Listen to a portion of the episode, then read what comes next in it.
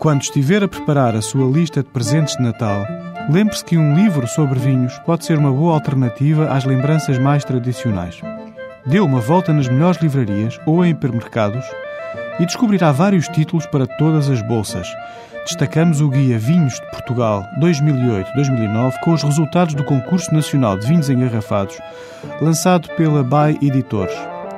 A editorial Presença conta com dois títulos: o Guia Portal Portugal 2009, Guia de Vinhos Portugueses e Estrangeiros, assinado por Pedro Gomes e Tiago Teles, e o meu guia de vinhos diários Copo e Alma Melhores Vinhos entre 2 e 5 euros.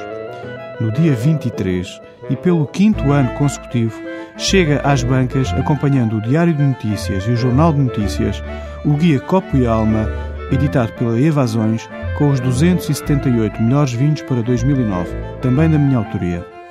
Os vinhos tintos contam com 169 referências, deixando um terço dos lugares aos seis rosados, que pela segunda vez entraram na prova cega, e aos 87 brancos. Estes últimos beneficiam da hegemonia dos 19 vinhos verdes minhotos, liderados por 10 nobres alvarinhos.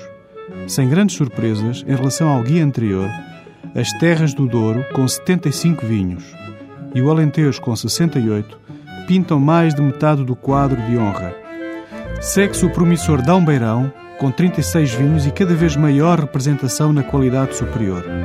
Notas iguais ou superiores a 90 pontos foram dadas a 103 vinhos, com a cor sanguínea a imperar por 75 vezes.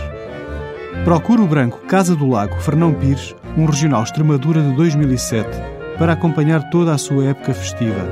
O ponto alto das celebrações pode e deve ser brindado com o tinto Regional Terras do Sado 2005 Hexagon, na companhia dos melhores e mais queridos.